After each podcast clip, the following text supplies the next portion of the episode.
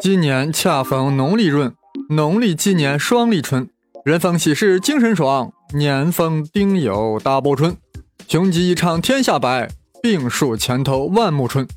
心中有鸡，自然雄起。君不见川普立志修长城，豪气干云赛蒙恬。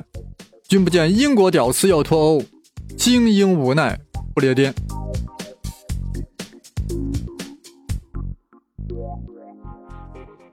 曾有人说，心有多大，床就有多大。我不懂，也不信。床铺一当选，我信了。正如奥巴马所云：“Yes, we can. Yes, California. Just do it.” 引力波，We get it. Nothing is impossible.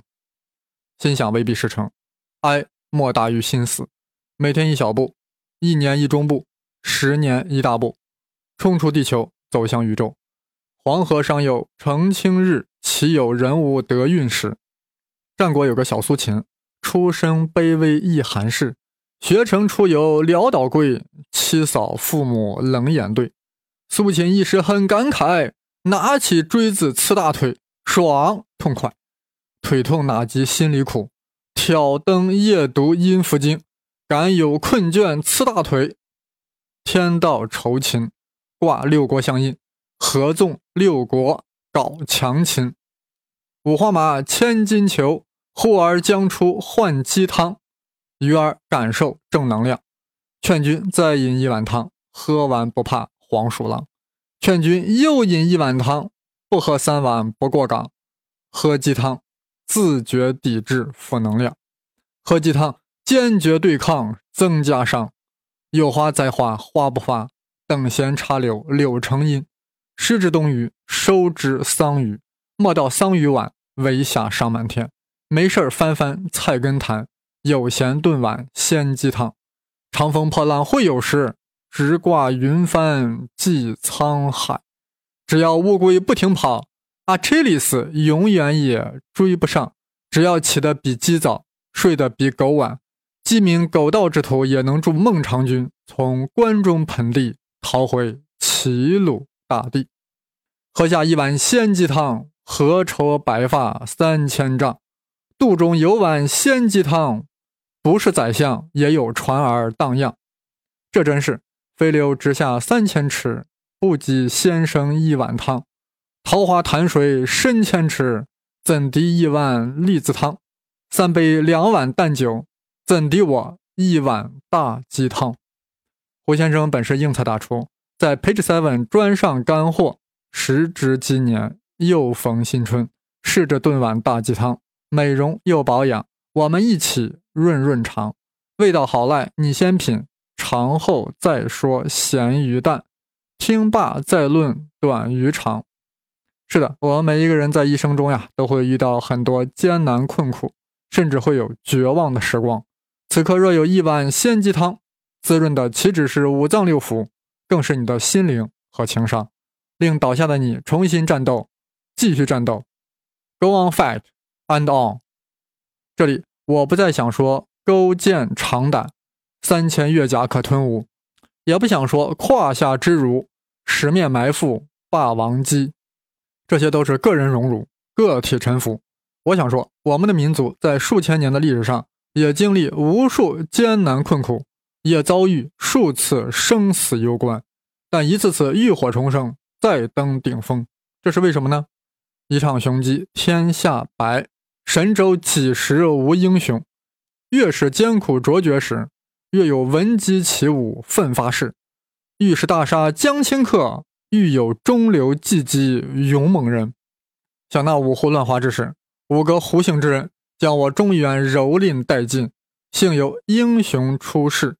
枕戈待旦，力挽狂澜，华夏文化得以继续绵延。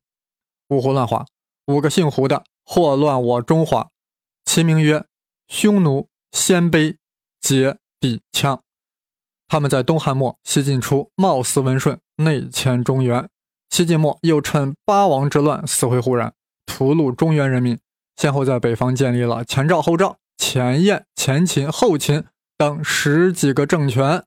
史称五胡十六国。就在这中原华夏族生死存亡之际，出现了一位英雄祖逖，祖冲之的祖，祖逖的逖，逖就是夷狄的狄，下面再加一个走车旁，名字里就蕴含了要让夷狄走人的伟大志向，祖逖，而不是祖狄。生粒子呀，在早年读过很多年的祖狄啊，胡先生鄙视之，没文化，真可怕啊！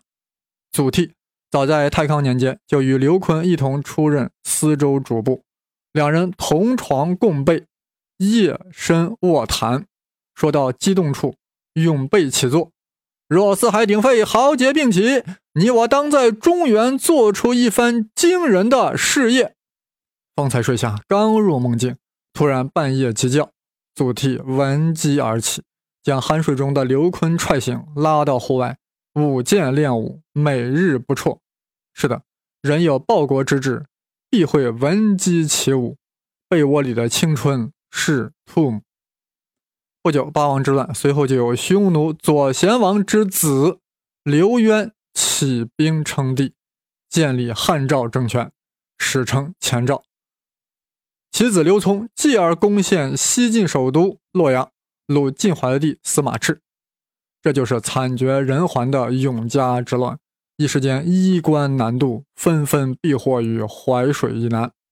此时的刘琨带兵据守晋阳，抵御前赵的进攻，而祖逖率亲族南下，避乱于淮泗。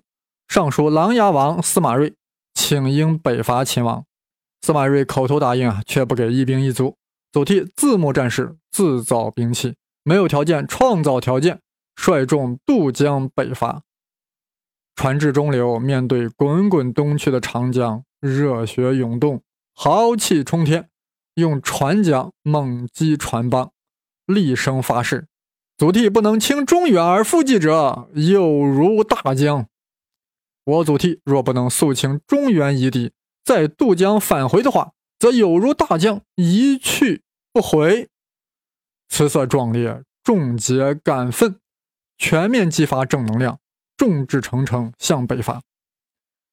正在北方坚守的刘琨呀，听到祖逖北伐的消息，受到极大震撼，逢人便说：“我枕戈待旦，志向逆鲁，常恐祖生先武卓鞭。”担心呀，祖逖赶在自己前面建立了功勋，以至于枕戈待旦，随时准备消灭来犯之敌。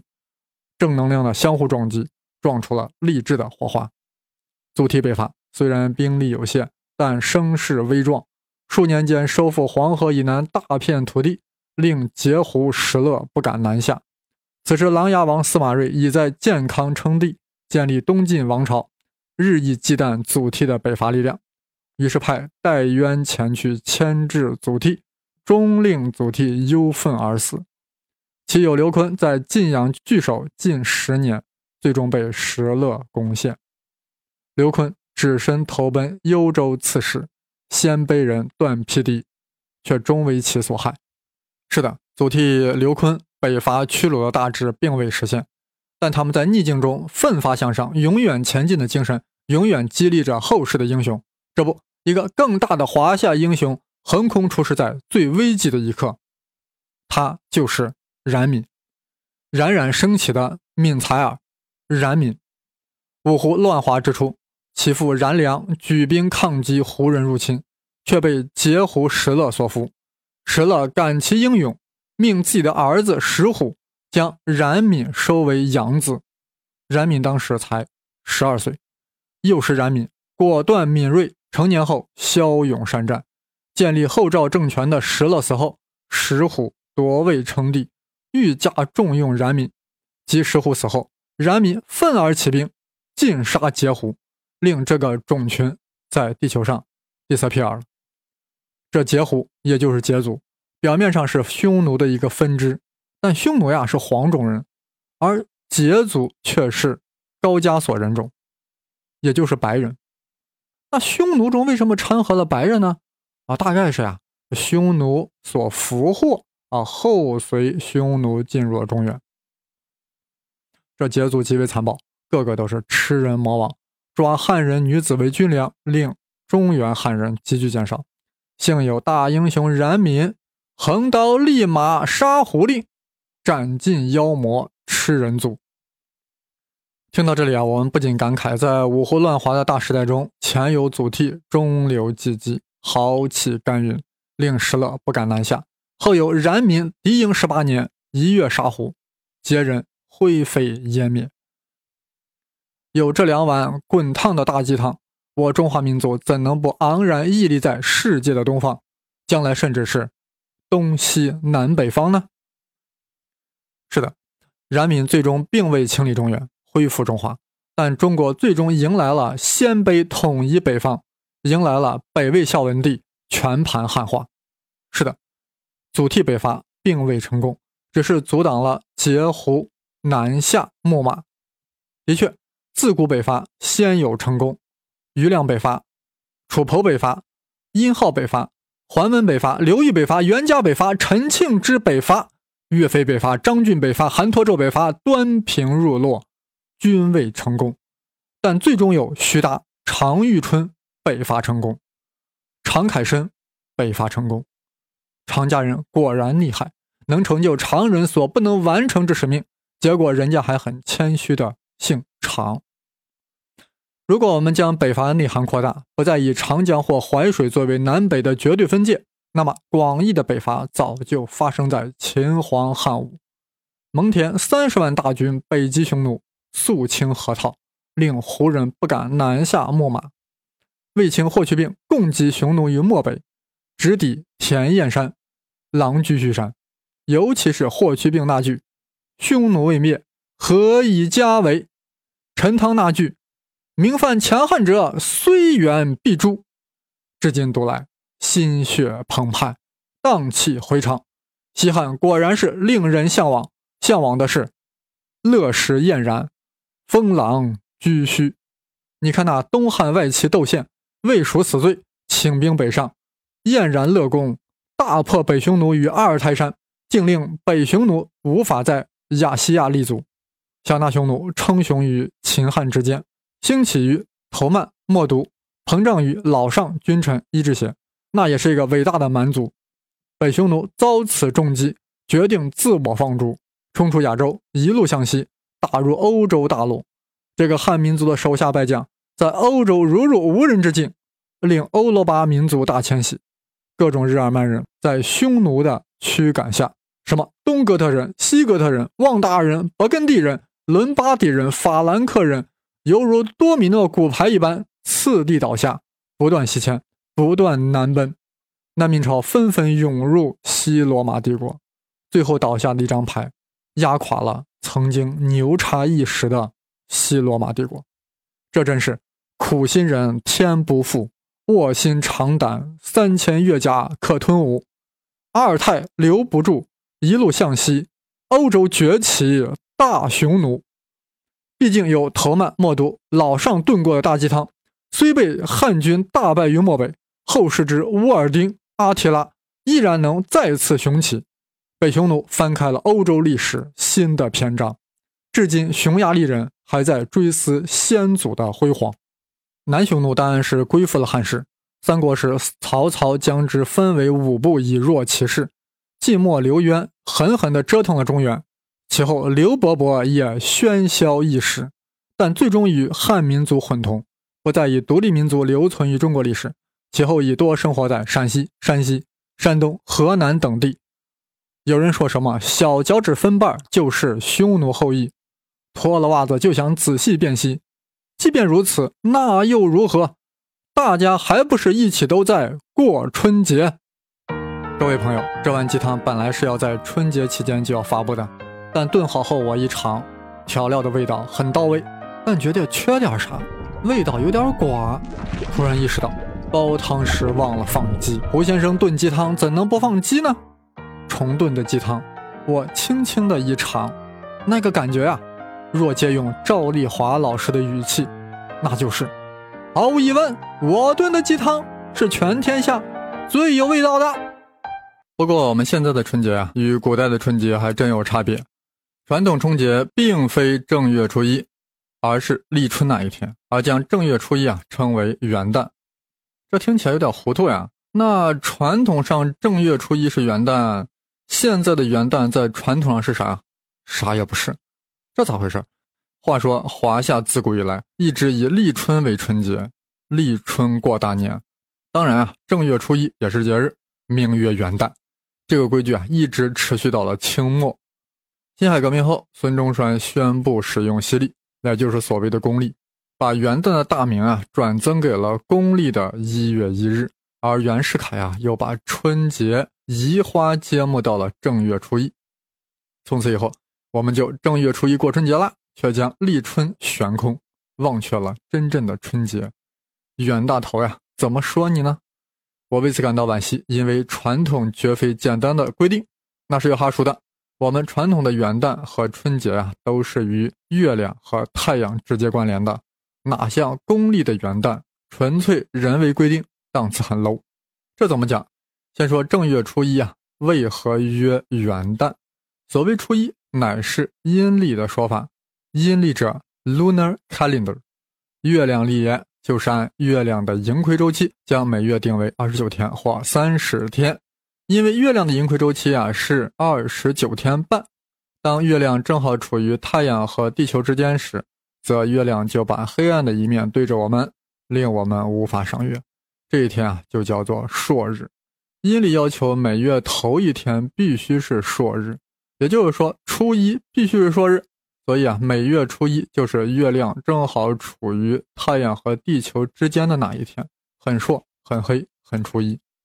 元旦者，元旦也，元为初始之意，旦为天明之时。元旦者呀，一年开始的第一天。为什么阴历规定正月初一为元旦呢？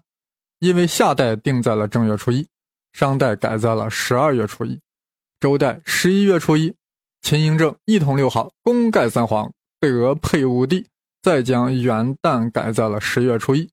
汉承秦制一直延续到汉武帝太初元年，终于有太史令司马迁创立太初历，又将正月初一为元旦，回归到了夏代的传统。难怪我们现在将阴历啊又称之为夏历。当地球正好处于月球与太阳之间，月亮被太阳照亮的半球正好朝向地球。地球人就能看到一轮满月，这一天就叫望日。望日呀，当然就是每月的十五或十六。而正月十五呀，就是元宵节。此处的元通元，也就是圆圆的圆。宵的意思是夜。元宵者，一年中第一个月圆之夜也。月亮啊第一次展示出一个满月脸。总之呀，传统的元旦是正月初一，元宵节是正月十五。那可都是由月亮的脸色所决定的，而传统的春节，也就是立春，那可是由太阳所掌控。众所周知呀，立春是二十四节气之一，而什么立春、春分、立夏、夏至、立秋、秋分、立冬、冬至之类，都是二十四节气。一看名字呀，就知道反映了四季的变化，体现的是太阳的运行状态。是的，当我们说二十四节气，就是以地球为参照系。以地球上的人为观测者来观察太阳的运动，也就是太阳在我们视觉中的运动，就叫太阳视运动。说白了呀，就是地球中心说、地心说。对我们地球人来说呀，地球就没有动，是太阳在天球上运动了一周，这个轨道呀就叫黄道，黄黄的道路。这个黄道呀，就是太阳周年视运动。既然如此，我们需要一个坐标值来标定太阳在某一刻处于黄道的哪个位置。整个黄道一圈呀，当然是三百六十度。那其上的位置呀，就用零到三百六十度的数值来表达。这个数值，这个度数就称之为黄经。黄经可不是什么黄色经典，而是黄道坐标系上的经度黄经。所谓二十四节气啊，正是将三百六十度的黄道平分为二十四份每一份啊都是十五度，所以相邻两个节气之间相差十五度。具体来说，每个节气的黄经是：春分零度，清明十五度，谷雨三十度，立夏四十五度，小满六十度，芒种七十五度，夏至九十度，巴拉巴拉巴拉，立春三百一十度，雨水三百三十度，惊蛰三百四十五度。春分三百六十度，三百六十度不就是零度吗？再次回到了初始点。太阳把每个节气走一遍啊，转回来一周就是回归年，或者说啊，太阳连续两次通过春分点的时间间隔，就是我们阳历的一年。阳历的一年就是回归年，就是三百六十五天。也就是说，这个阳历年啊，纯粹是地心学说，并非我们通常所认为的地球绕太阳的公转周期。我们人类的历法啊，自始至终都是以地球为中心的，人是万物的尺度。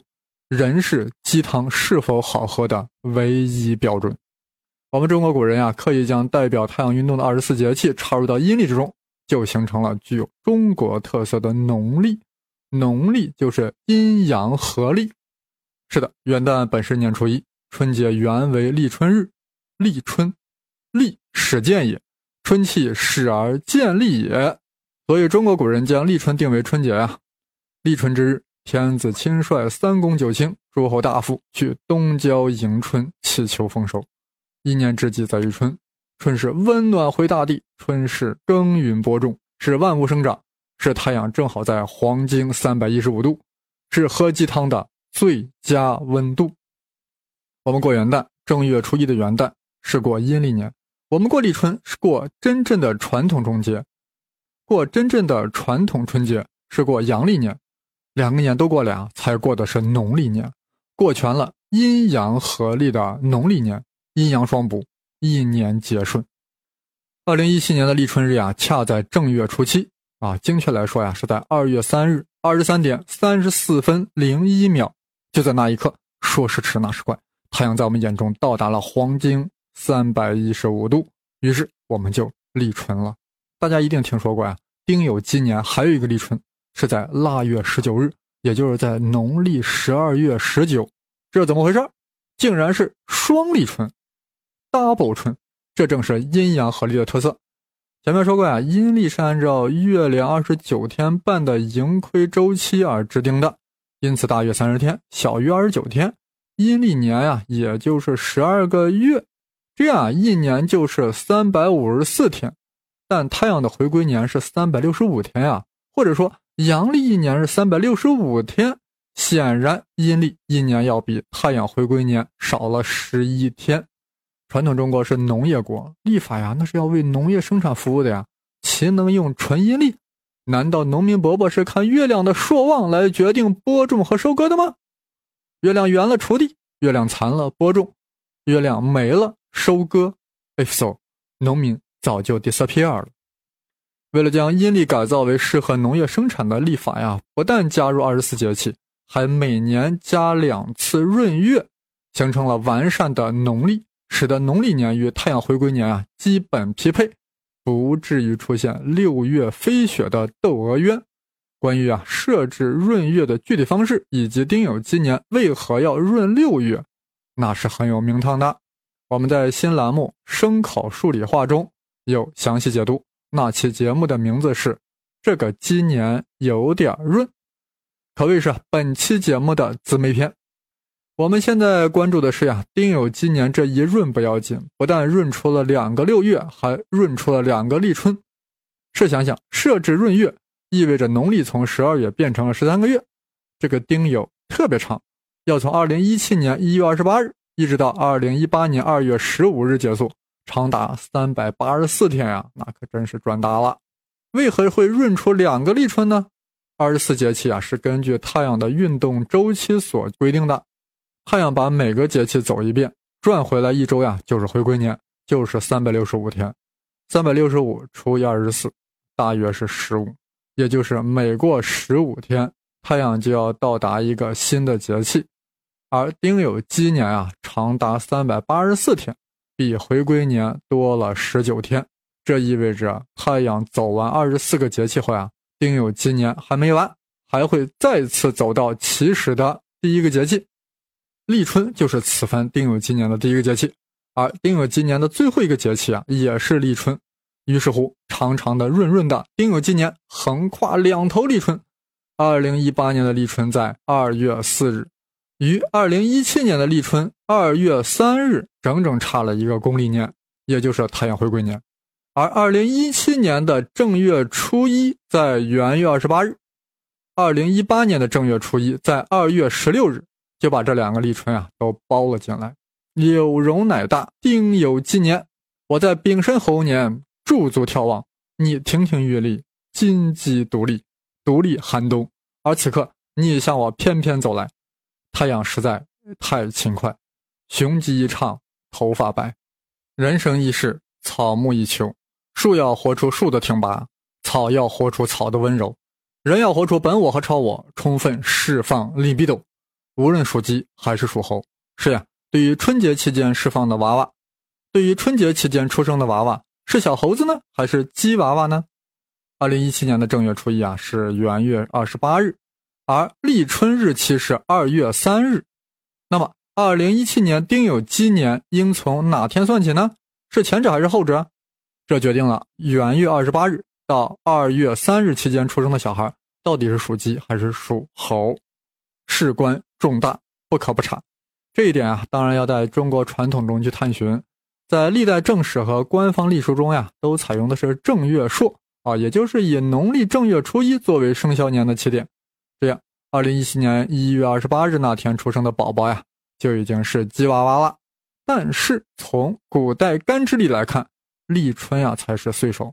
这样，二零一七年二月三日之前出生的娃娃还是小猴子。民间啊排八字、相术、命理都是以此为依据的。这样说来，春节这几天出生的孩子呀，还处于猴鸡的叠加态。那到底该如何探索呢？或者说，你到底是接纳古代官方的规定，还是相信民间的说法呢？所谓官方的正月朔啊，就是以朔日作为初一。朔日呀，就是月亮正好处于太阳和地球之间。把黑暗的一面对着我们的那一天，我们前面讲过，没有忘吧？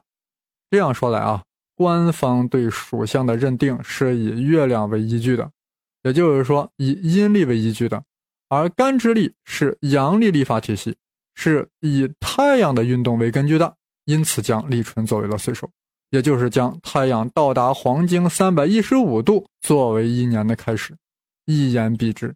民间对属相的认定啊，是以太阳为根据的，也就是说以阳历为根据的。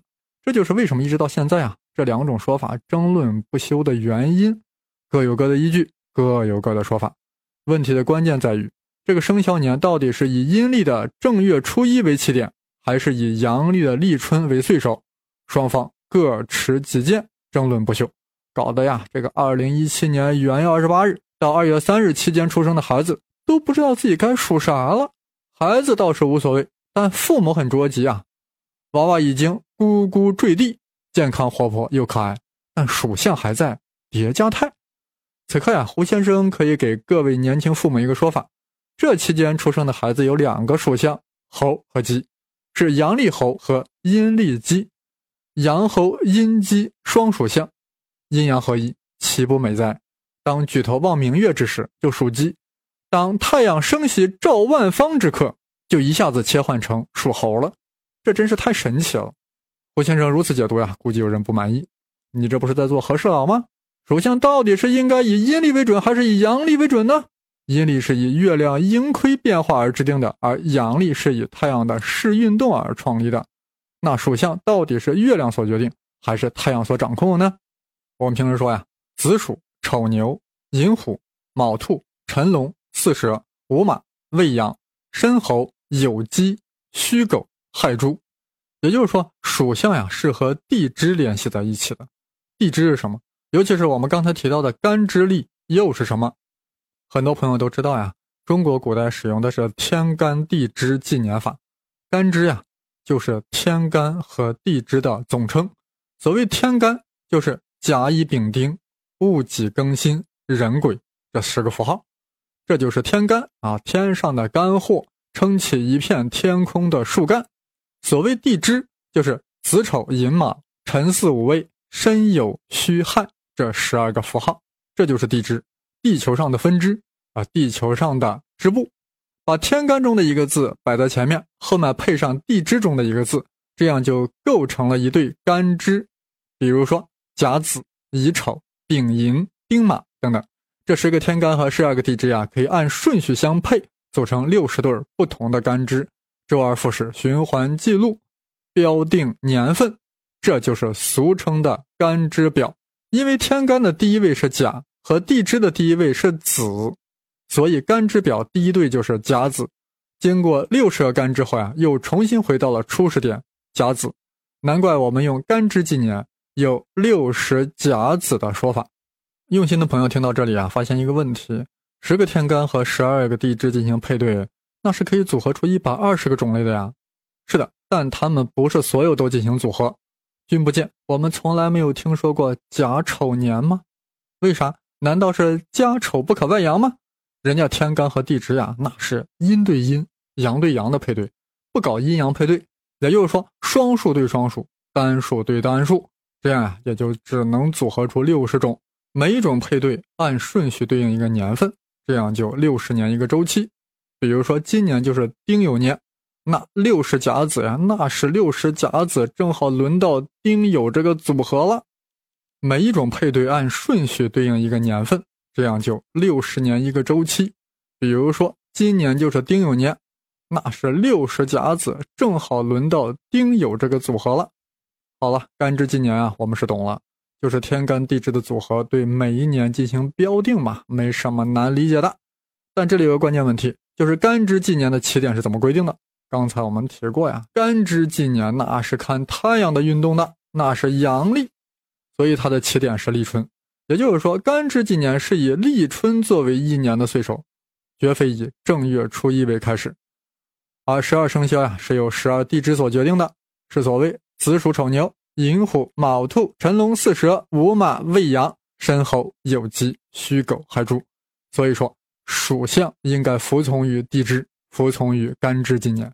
属相的分水岭是立春，所以胡先生在此庄严宣布：，二零一七年元月二十八日到二月三日出生的宝宝仍然属猴，都是可爱的小 monkey。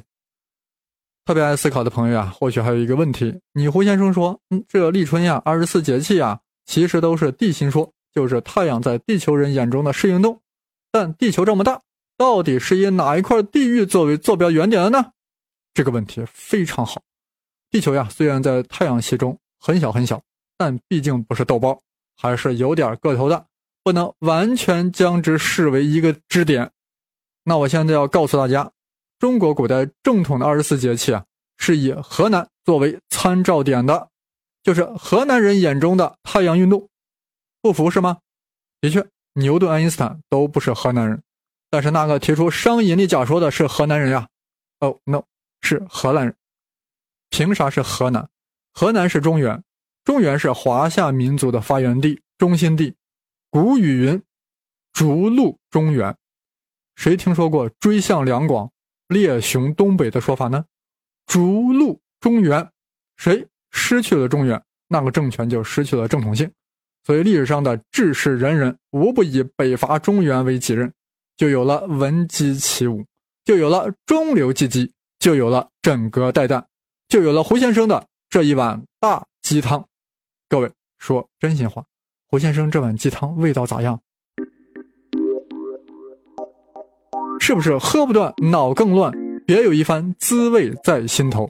欢迎各种吐槽。我的新浪微博是生栗子，当然是带竹字头的生，毛栗子的栗子。我的微信号是 Victor 生栗子，就是 V I C T O R，再加上生栗子的。全拼。上回说的呀，谈天说地群已经加满了，我又建立一个谈地说天群，里面依然是高手林立，口吐莲花。想要旁听学习、切磋技艺、砥砺知识的朋友，加我微信号，然后就可以申请入群了。好了，节目要结束了，我们只要心灵保持 open，脑门打开天窗，就不会陷入偏执和张狂。只要张嘴呼吸，瞪眼张望。